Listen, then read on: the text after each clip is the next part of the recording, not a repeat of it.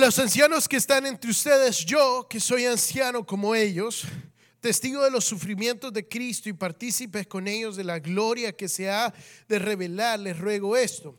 Cuiden como pastores el rebaño que Dios, eh, de Dios que está a su cargo, no por obligación ni por ambición de dinero, sino con afán de servir como Dios quiere. No sean tiranos como los que están a su, con los que están a su cuidado, sino sean ejemplos para el rebaño.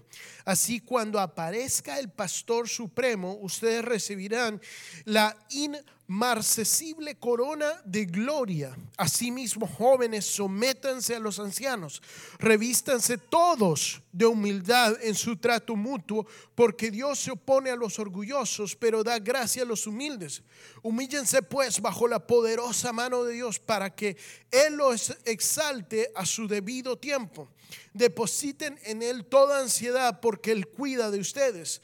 Practiquen el dominio propio y manténganse alerta. Su enemigo, el diablo, ronda como león rugiente buscando a quien devorar. Practiquen el dominio propio y manténganse alerta. Su enemigo, el diablo, perdón Resistiéndose, versículo 9, resístanlo, manteniéndose firme en la fe y sabiendo que sus hermanos en todo el mundo están soportando la misma clase de sufrimientos. Y después de que ustedes hayan sufrido un poco de tiempo, Dios mismo, el Dios de toda gracia, que los llamó a su gloria eterna, los restaurará y los hará fuertes, firmes y estables. A Él sea el poder por los siglos de los siglos. Amén con la ayuda de Silvano, a, quien considero como un hermano fiel, les escribo brevemente para animarles y confirmarles que esta es la verdadera, es la verdadera gracia de Dios. Manténganse firmes en ellos. Saludos de parte de la comunidad que está en Babilonia, escogida como usted y también hijo de mi hijo Marcos. Salúdense los unos a los otros con un beso de amor fraternal. Paz a todos ustedes que están en Cristo. Amén. Vamos a orar ahí donde está, incline su rostro. Gracias Señor, gracias por tu palabra, Señor Jesús, inmaculada, Señor, perfecta, apta para instruir y enseñar, Señor Jesús. Señor, hoy queremos escuchar de ti, Señor, no de un hombre, Señor, no palabras y pensamientos de un hombre, sino tu palabra, Señor Jesús, siendo sembrado en nuestro corazón, Señor. Abrimos nuestros ojos, Señor, abrimos nuestra mente, nuestro espíritu y nuestro corazón para recibir, Señor, de ti, Señor, de ese rema, Señor, que, que active en nuestro espíritu, Señor Jesús, nuestro espíritu para actuar, Señor, bajo esta palabra, Señor. Señor, hoy nos acercamos a ti, nos humillamos a ti para que tú nos enseñes, Señor Jesús. Gracias, Señor Jesús. Gracias, Padre. En el nombre del Señor Jesucristo, la familia de Jesús dice, amén. Puede sentarse ahí donde está. No le voy a hacer que le dé un beso de amor fraternal a su hermano. Si quiere, se lo puede dar. Y si su hermano lo deja. Pero Pedro escribe esta carta como una instrucción y es básicamente un mensaje de humildad. Y, y, de eso quiero hablar. El título de la prédica de esta mañana es El león humilde. Porque este, este simbolismo de un león humilde es casi que, que una ironía, porque un león es un, es, es un simbolismo fuerte, es, es, alguien que impone autoridad, es el rey. Cuando nosotros eh, tenemos el privilegio con mi esposa de ya tener dos hijos, en nuestro hijo varón le pusimos león Jeremías.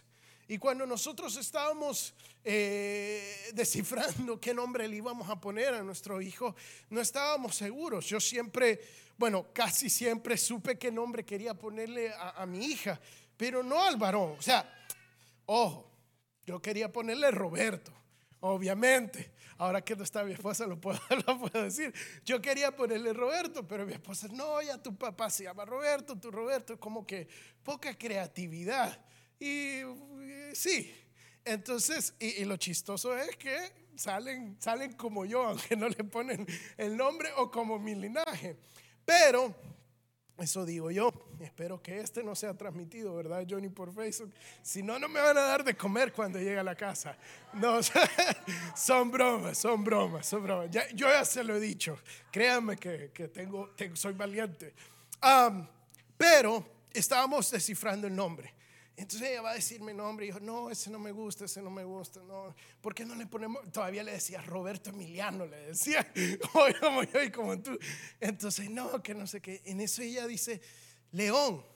Y yo me quedo callado como que, qué raro. Pero cuando lo pensé, o sea, en el momento, se fue como mil pensé, sí le digo, ¿cómo le hacen burla a un niño que se llama León? O sea, es imposible hacerle burla a alguien como que, ah, te llamas león. Es, eso es algo, un cumplido. Porque es algo tan fuerte. Es algo que impone autoridad. El león es simbolismo de un rey. El león donde camina, él es dueño, donde al, al, al, cuarto que entra se hace sentir y se respeta por el simple hecho de quién es. Entonces mi esposa dice, ok, pero hay que ponerle otro segundo nombre que sea más suave. Y dice, empezamos a ver y dice Jeremías. Y yo le digo que sí. Porque Jeremías significa el que es exaltado por Dios. Si una persona que no, que no gobierna bajo su autoridad, sino bajo la autoridad que Dios le da. Que Dios le da. Y sabía usted que cuando usted nombra a sus hijos, usted está profetizando sobre la vida de sus hijos. Y eso es lo que queríamos hacer, tanto con Emma y con León, profetizar lo, que Dios pone en nuestro corazón sobre ellos. Que Él sea un hombre de autoridad, pero con, una autoridad que sepa administrarla bajo humildad. Porque la, la verdadera, el verdadero líder, hermanos, es el que sabe hasta dónde están sus capacidades. La autoridad no es algo que se impone, es algo que se da y que se respeta. El verdadero líder sabe hasta dónde es. Cuando nosotros hablamos de humildad, no estamos hablando de, que tener una baja autoestima o, de ser nadie. Mire, en, el, en el griego que, es la palabra que se ocupa en este pasaje de Pedro que acabamos de, leer. Y ojo, no está diciendo que los jóvenes sean humildes. Le habla a los ancianos o a los pastores, por así decirlo, que traten bien, porque son personas con autoridad, que traten con, con, dulzura a su rebaño, ¿sí? No, no se impongan como tiranos sobre ellos. Y le dice, jóvenes, tú sométete a tus ancianos también punto, el versículo dice, eh, versículo 5, asimismo jóvenes, sométanse bajo los ancianos, punto, todos, o sea, no solo ancianos y jóvenes, todos revístanse de humildad. Y la palabra que se ocupa aquí, el griego, es tapein fornesis, taperno fornesis. No lo voy a volver a decir porque no me sale decirlo, pero es una palabra compuesta que significa, tapein significa bajo y humilde, y fornesis se traduce a una mente o actitud. en este contexto griego, la, la, palabra implica que debemos de tener una actitud de modestia y reconocimiento de nuestra posición adecuada ante Dios y los demás. La humildad, hermanos, es no tener, eh, no, significa tener el autoestima por el piso y decir yo no soy nadie, no valgo nada, no, no tengo capacidad. No, la humildad es completamente lo opuesto. Es conocerse a sí mismo, conocer cuáles son nuestras capacidades y habilidades y nuestros límites. Reconocer nuestros límites como seres humanos y saber que hasta allí llega nuestra capacidad y que lo demás depende de Dios y de los demás. Esa es nuestra, esa, es la verdadera humildad. Pero ¿qué es lo que pasa? Que vivimos nuestra vida sobreestimando nuestras capacidades y nosotros podemos, nosotros sabemos y, y se nos olvida la parte de somos el león pero no somos humildes, no somos Jeremías, sino que queremos hacerlo todo por nosotros. Una de las personas que yo quiero que veamos esta, eh, eh, eh, esta mañana es Jacob. Y, vamos a ir un pasaje, antes de extraer el pasaje, quiero, le, quiero contarles un poco mi perspectiva de la vida de Jacob. Porque una persona que me, que me ha impactado mucho este personaje de la Biblia, me, me identifico mucho con él. No la parte buena, la parte mala. Jacob es una persona que sus padres profetizaron cosas malas en su vida, sin querer queriendo. Usted sabía que Jacob significa engañador. O sea, su, mamá y su papá cuando lo nombraron, básicamente le estaban diciendo, tú vas a ser un engañador, alguien que defrauda. Entonces, desde el principio, este pobre muchacho eh, estaba destinado a engañar y hacer por sus propios medios lo que Dios lo había escogido por hacer. Dice la palabra que cuando Jacob y Esaú estaban en el vientre, eran gemelos, en el vientre de su mamá, eh, se peleaban. Entonces eh, Dios le habla a la madre y le dice, el, mayor servirá al menor. La bendición va a ser a través del menor, que era Jacob. Saúl le gana a Jacob por un par de minutos.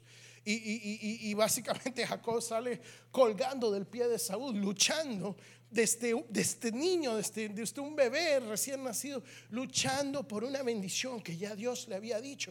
Y estoy seguro que su madre, muy mala influencia sobre la vida de este muchacho, con las mejores intenciones, porque ese es el problema. Muchas veces como padres tenemos las mejores intenciones para nuestros hijos, pero nosotros mismos estamos haciendo malas cosas, eh, diciéndole, no, hijo, tú, tú, tú estás destinado para grandes cosas. Dios me habló sobre tu vida y Él va a hacer esto en tu vida, Él va a hacer lo otro en tu vida, pero le daba tal favoritismo a este muchacho que él se, la hizo creer demasiado.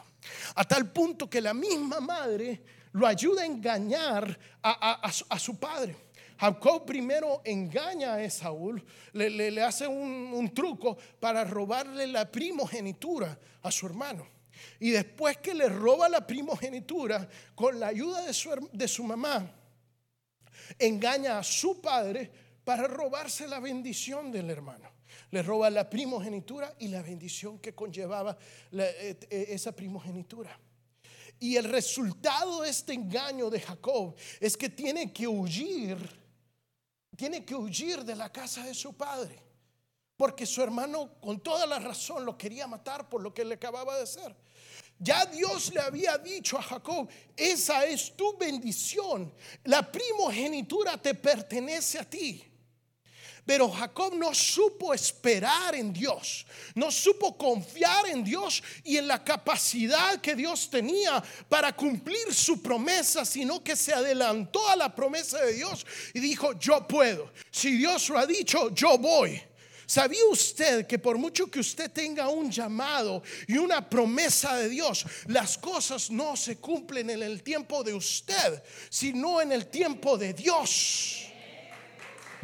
Hay un tiempo para la promesa. Y Jacob dice, yo lo hago, yo lo tomo. Y eso termina qué? Dividiendo su familia. Dividiendo su familia, su padre en contra de su madre, hermano contra hermano. Y eso es lo que el orgullo hace, hermanos, en nuestra vida. Va a destruir tu familia. Tu orgullo, tu sobreautoestima va a destruir la vida de tus hijos, va a destruir tu matrimonio, va a destruir a tus hermanos. ¿Por qué? Porque pensamos que somos y podemos. Y este patrón sigue en la vida de Jacob. Llega a la casa de su tío Labán. Y Jacob empieza, eh, eh, es engañado por su tío Labán. Y Jacob hace lo que muchos pensamos que estaría bien. Él busca la, justicia. Y él dice, no, tú me engañas, yo te engaño. Justicia no significa venganza. Justicia es que Dios te justifique delante de los hombres. Esa es la verdadera justicia. Mire, Jacob llega donde Labán Jacob, y, se enamora de, de la hija menor de Labán. Una mujer hermosa, preciosa. Y dice, esta es mía, va y se la pide a Labán y Labán le dice, ¿sabes qué? Vamos a un trato, trabaja siete años por mi hija. Jacob dice la Biblia, todos los jóvenes pueden citar ese pasaje, buscarlo. Jacob dice que le parecieron los siete años como un solo día, porque estaba enamoradísimo de esa mujer. Llegan los siete años, en la boda la mujer cubierta completamente, celebran, se pone demasiado alegre. La mañana siguiente se da cuenta que lo engañaron que le dieron a la mayor y dice la Biblia que la mayor era de ojos delicados. Si uno entra en el contexto, eso significa que al uno ver, de uno verla, le dolían los ojos, básicamente, de tan no muy parecida que era eh, la muchacha. Entonces Jacob se enoja y le dice, ¿qué me has hecho? Y Labán, engañador también, le dice, no, es que esa, es la costumbre, Jacob. ¿Qué quieres que haga? Mis manos están atadas. Yo te voy a dar a, a la otra, Raquel pero trabaja otros siete años. Pasa una semana, te doy la otra y tú trabajas siete años. 14 años trabajando para Labán en base a un engaño. Pasan los 14 años y Jacob se quiere ir. Dice, ya, ya, ya te serví 14 años. Y Labán le dice, porque Labán había sido muy bendecido por el trabajo de Jacob. Y Labán le dice, no, no, mira, lleguemos a un acuerdo, no te vayas. A ver, ¿qué quieres? Se lo pongo de esta manera para que lo entendamos hoy en día mira, yo te voy a dar un porcentaje. De, lo, de todo lo que tú hagas, yo te doy un porcentaje. Ok, está bien. Pero el trato no era justo. El porcentaje de Jacob era de lo peor. De, todo, de todas las ganancias te va a quedar básicamente los peores, los peores machos, los peores cabros, todo lo peor te va a quedar a ti. Entonces Jacob dice, yo puedo con este. Yo sé quién soy, yo soy inteligente y yo me le, voy a hacer el truco, le voy a sacar la jugada. Y eso es lo que hace Jacob. Empieza a engañar, empieza a ver la manera que los machos cuando se juntaban con las cartas, y, y la cosa es que al final el trato termina beneficiando a Jacob porque su plan funcionó. Solo porque las cosas estén funcionando como tú las estás haciendo, no significa que estás caminando bajo el propósito de Dios. Porque lo que tú estás intentando con tus fuerzas hacer, al final no va a ser para bendición, sino que te va a traer más problemas. Y así fue. Estaba tan ansioso porque sabía que estaba engañando a su tío y tenía miedo que su tío lo iba a matar y quedarse con todo lo que él había logrado, que termina huyendo. Termina dividiendo la, la familia del tío. Las hijas no podían hablar con el padre. Y Jacob termina ambulando, rico, con muchas posesiones, pero sin hogar, no tenía tierra. Y va corriendo de regreso a su casa, a su tierra paternal, pero no podía llegar allí porque tenía miedo que su padre, que su hermano lo matara.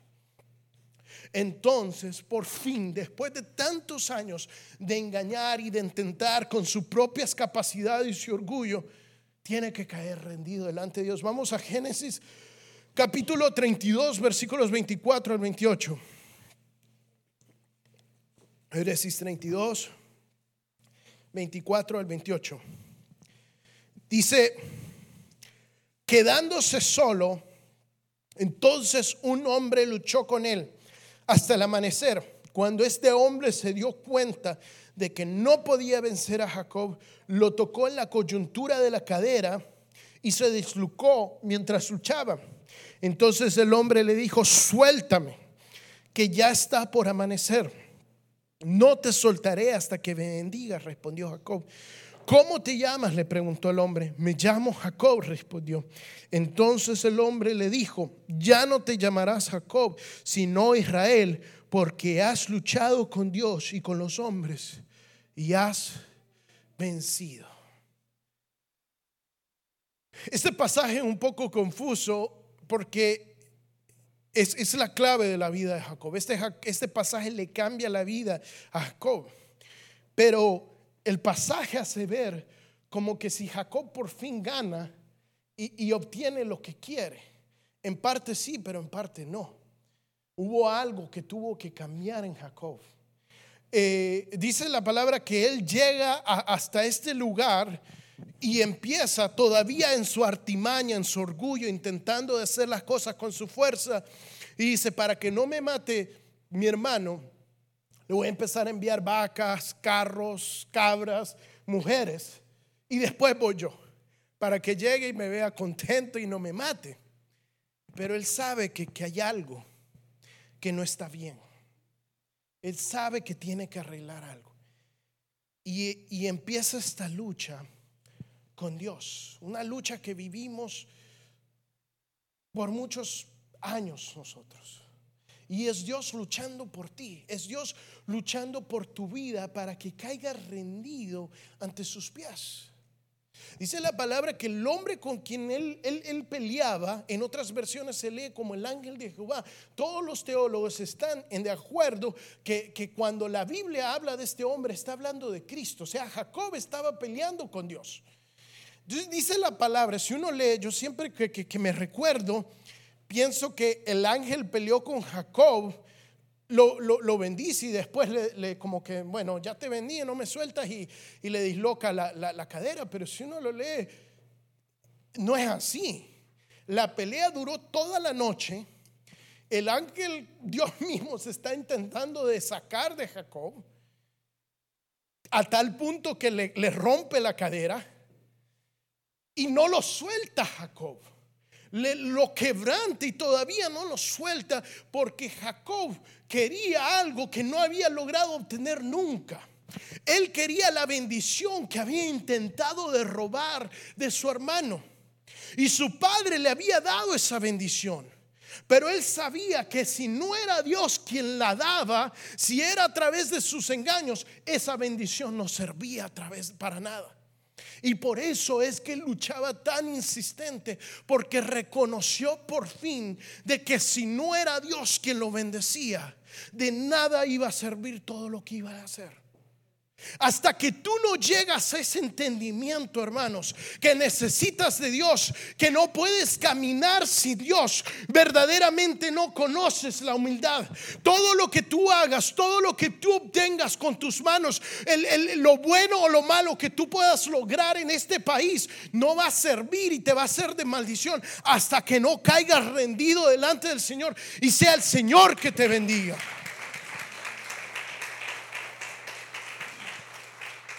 Y eso es lo que este hombre había entendido.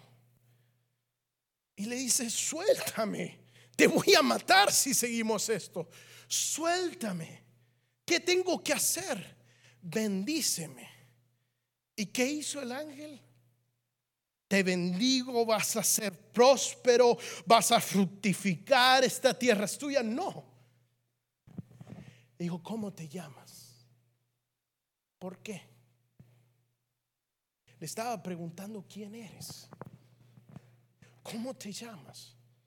Jacob, el engañador, el, que defrauda a todo el mundo. Y le dice, ahora ya no te llamarás Jacob, el mentiroso, te llamarás Israel, el Padre de Naciones. Le cambia completamente la identidad. La bendición de Dios no es lo que tú puedas obtener, sino que es el cambio en tu corazón. Pasa de ser de un hijo de la mentira, del padre de la mentira, al padre de naciones. Dios cambia completamente quién era. Eso es la bendición de Dios. Dice la palabra que cuando después de eso, Jacob y ahora Israel, nunca volvió a ser el mismo, siempre caminó con un bastón. ¿Por qué? Porque él no solo ya no podía caminar solo, sino que sabía que tenía que depender de Dios. Aprendió a depender de Dios. Aprendió a caminar. Y esa es la, la humildad, hermanos, que podamos caminar con Dios. Y el mundo que estamos viviendo siempre ha sido el mismo. El enemigo siempre juega de la misma manera. No hay nada nuevo debajo del sol. Todo es lo mismo. Este mundo, desde un principio, lo que ha querido, que ha querido hacer es decirte, ámate. Tú, tú eres valioso, tú eres valiosa. Y ahora hemos llegado a un punto de que, de que es todo víctima, víctima. Yo, pobrecito, yo, nadie me tiene en cuenta. Y, siempre ha sido así. ¿Qué, fue el pecado? El pecado es orgullo, hermano. El primer pecado no es el de Adán y Eva, sino el de Lucifer. ¿Qué, qué, fue lo que hizo Lucifer? Lucifer, el ángel de luz, el ángel que dirigía el coro de Dios, dijo, ya no quiero dar alabanza, ahora quiero ser alabado. Y yo, que soy tan hermoso, me merezco la gloria. Y vio el trono y dijo, eso es mío. Ese fue. La rebelión de Lucifer fue decir, yo puedo, yo no necesito de Dios. Y eso es lo que el mundo quiere que tú creas. Desde un principio, cuando el enemigo le habla a Eva, ah, ese fruto es, bueno. No, no, le, no le enamora del fruto, le dice, Dios te está engañando. Lo que Dios quiere es que no sean como Él, que conozcan el mal y el bien. Esa es la mentira. Y eso es lo que el mundo te está intentando de vender. Tienes que conocer tu valor. Mujer, tú eres primero. Antes que tus hijos, antes que tu esposo, tú te tienes que valorar a ti. Hombre, nadie te respeta ya. Todos te tienen por el piso. Ahora tú eres una víctima y todo es en contra del hombre. Es la misma mentira de dos caras. Es la misma moneda de dos caras. Porque el enemigo te está intentando de engañar. Y eso es lo que dice la Biblia. Mire, no sé, yo le iba a hablar a Jason hoy, pero yo vi que él no iba, no iba a dirigir, no sabía qué hora se iba a despertar. Pero no sé si lo escuché de Jason o si lo escuché de un reel, tal vez Jason lo escuchó de un reel. Pero cuando la Biblia hace, dice, hay un dicho que dice, cuando la Biblia, no es un dicho, un reel, eh, cuando la Biblia habla de leones, habla de dos leones.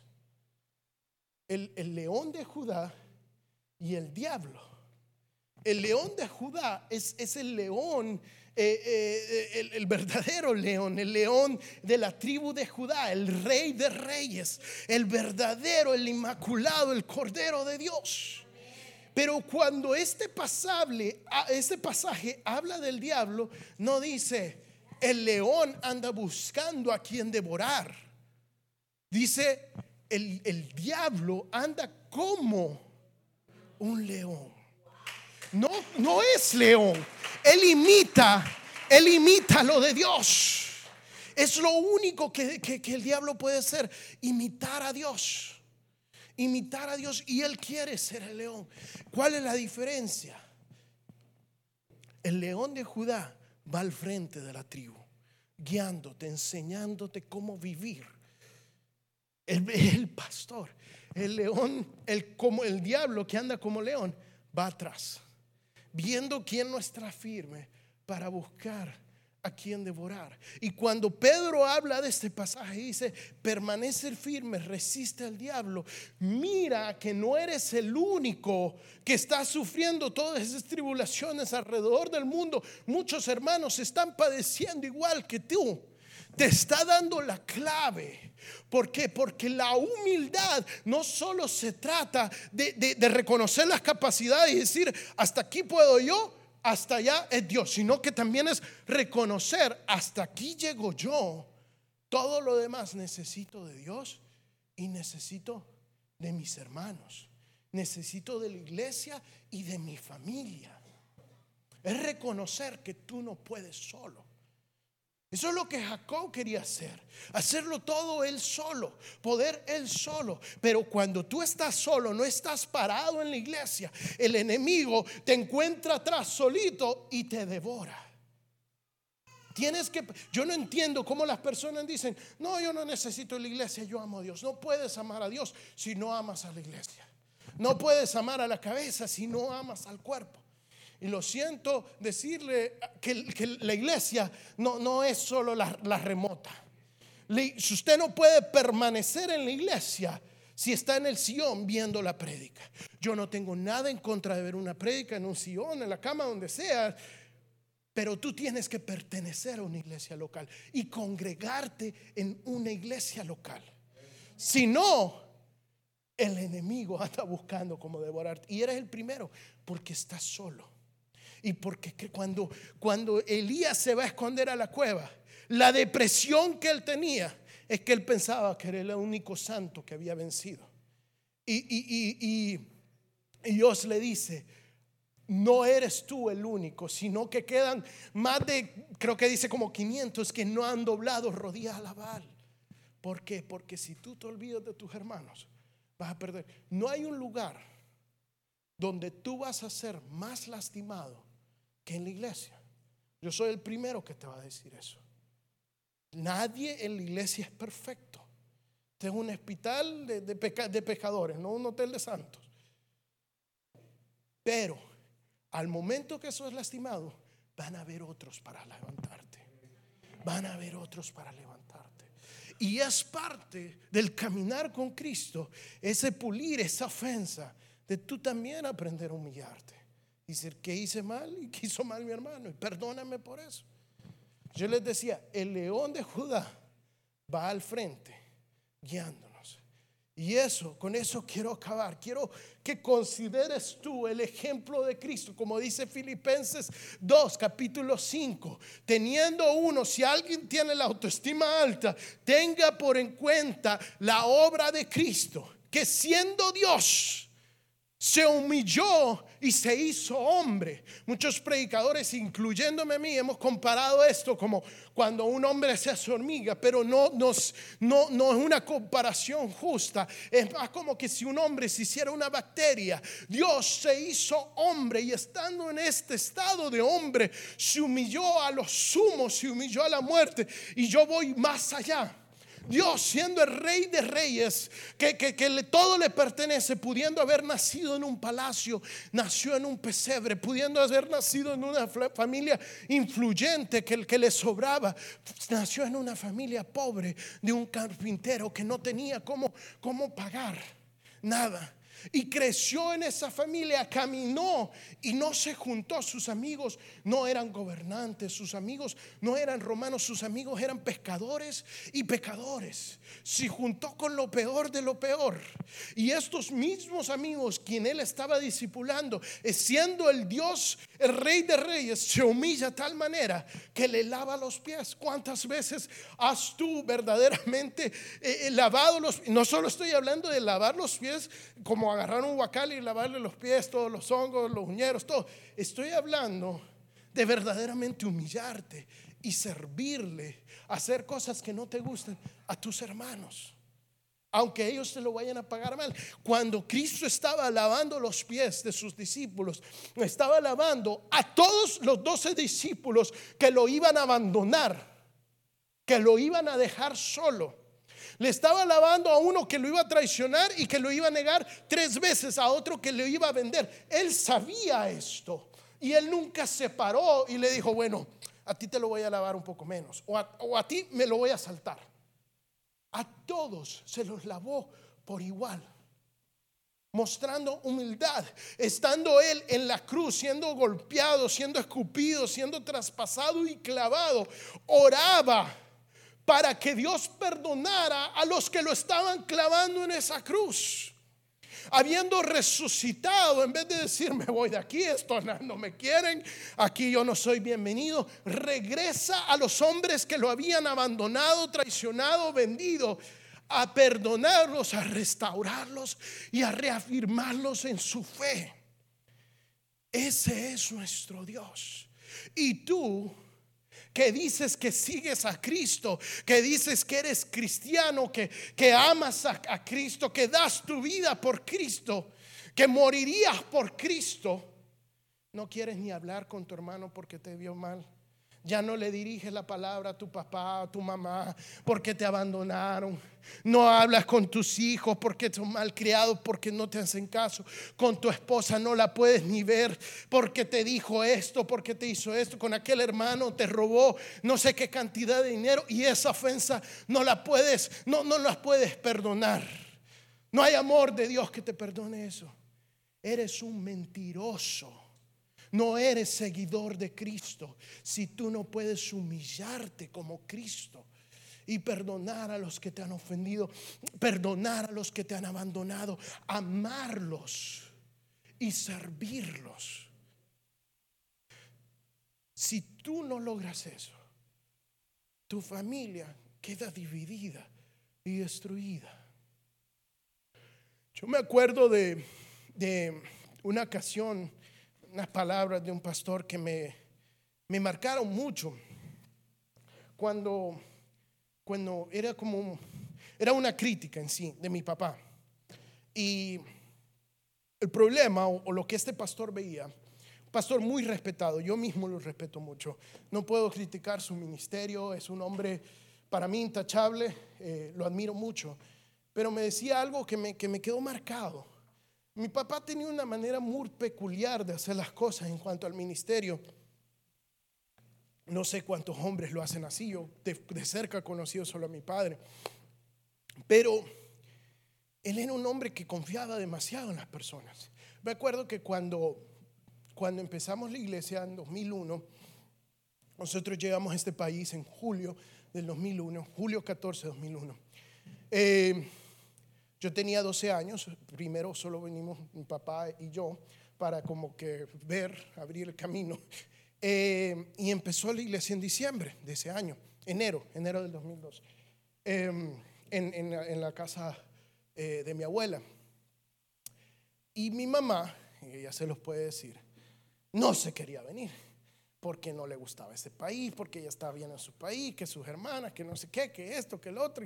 Y, y la verdad, no, no, no, al igual que muchos aquí, no, no era su sueño venir acá, porque muchos no sueñan con, con venir a Estados Unidos, aman su país, su cultura, su familia, todo.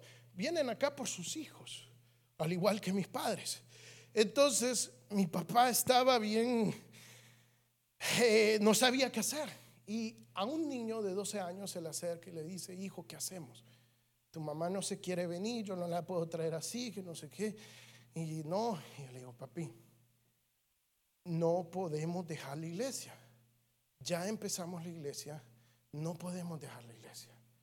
Porque entonces, ¿cómo vamos a hacer eso? Y yo no sé al final si eso fue lo que lo, lo, lo convenció, pero así fue el resto de su ministerio. Era un hombre que, que, le vivía preguntando a niños de 13, 14, a mi hermana, a mí, a su esposa, qué hacer, cómo llevar el ministerio.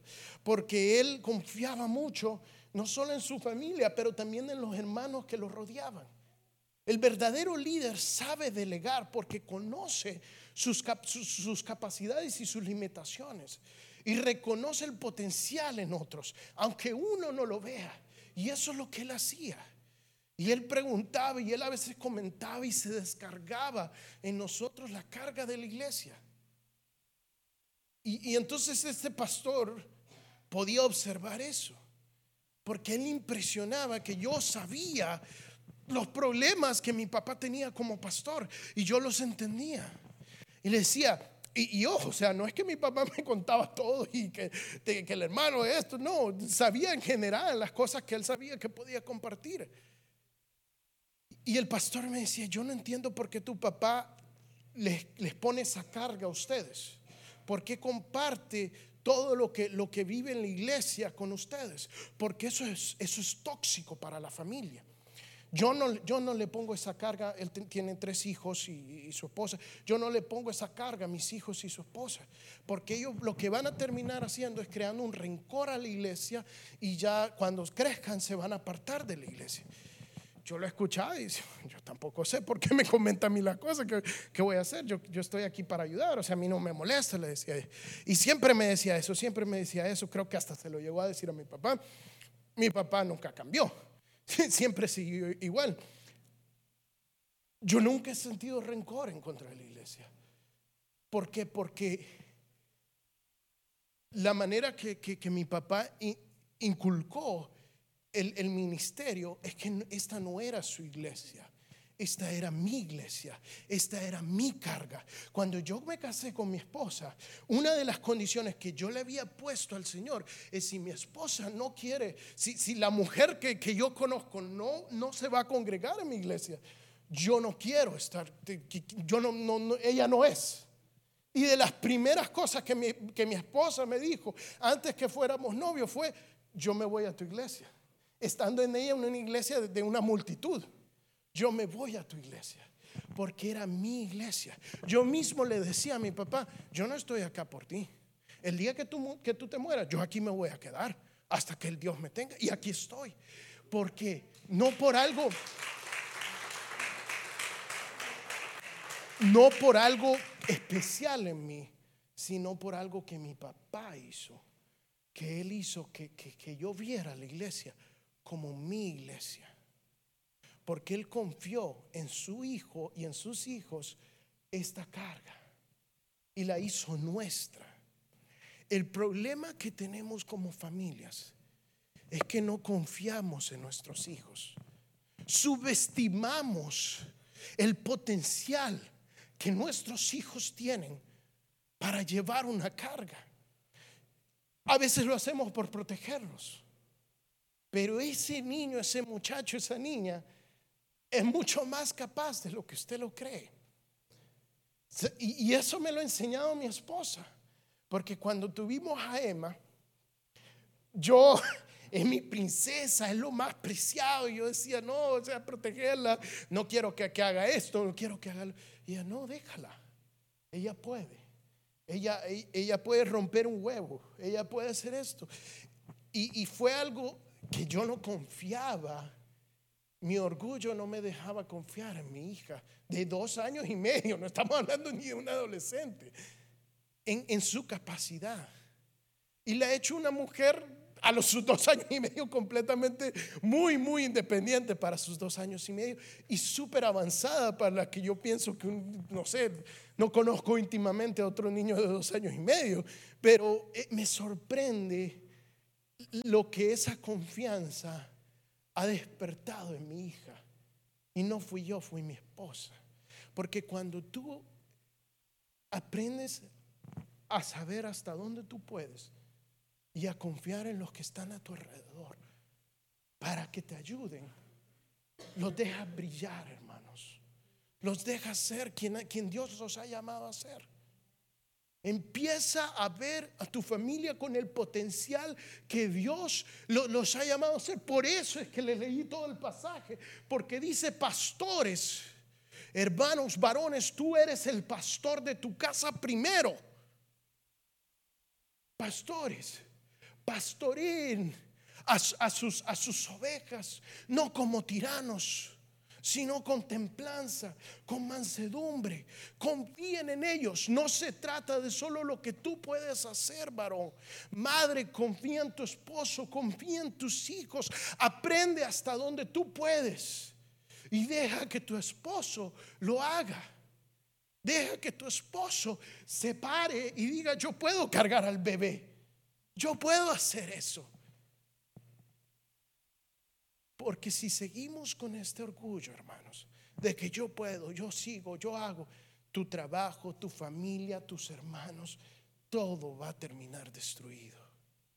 Humíllate, sirve a los demás y deja que los demás te ayuden.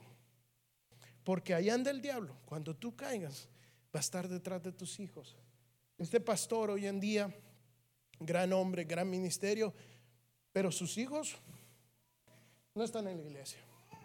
Fueron al seminario. No, ninguno está en la iglesia. Su esposa tampoco. Doctorado, en teología tenía la esposa. Es triste, hermanos. Pero es, es lo que tú siembras. Es lo que tú siembras en tu familia que va a determinar tus generaciones al porvenir. Y tus hijos esos pequeñitos ojos de meses, años, están viendo lo que tú estás haciendo. Y así como tú tratas a tus hermanos de carne, a tus padres de carne y hermanos en la fe, así van a tratar después ellos a sus hermanos. So levántate y humíllate y perdona. Vamos a ponernos de pie. Vamos a encomendarnos al Señor mientras vienen los músicos, pasan los músicos, Padre. Gracias Señor, gracias por tu palabra Señor. Gracias Señor Jesús. Hoy nos acercamos a ti en humildad Señor. Queremos Señor conocerte Señor. Queremos hoy como, como ese Jacob salir aquí Señor. Un Israel Señor Jesús. Que tú Señor seas cambiando y rompiendo Señor las cadenas que han sido puestas en nuestra mente Señor Jesús. Señor, no queremos sobrevalorar el estima que tenemos ni nuestras capacidades y habilidades habilidades. Ayúdanos a reconocer, Señor, hasta dónde podemos llegar nosotros para confiar en ti y confiar en los que nos rodean, Señor Jesús. Gracias, Señor Jesús, porque tú estás obrando en esta mañana, Señor. Señor, nos humillamos primeramente delante de ti, Señor. Señor, y te pedimos perdón, Señor. Cuando hemos intentado de caminar por nuestras propias fuerzas, con nuestros propios planes y estrategias, Señor. Cuando hemos logrado, Señor, sacar ventaja de una situación a través de engaños, a través de tal vez maneras no tan honrosas, Señor Jesús.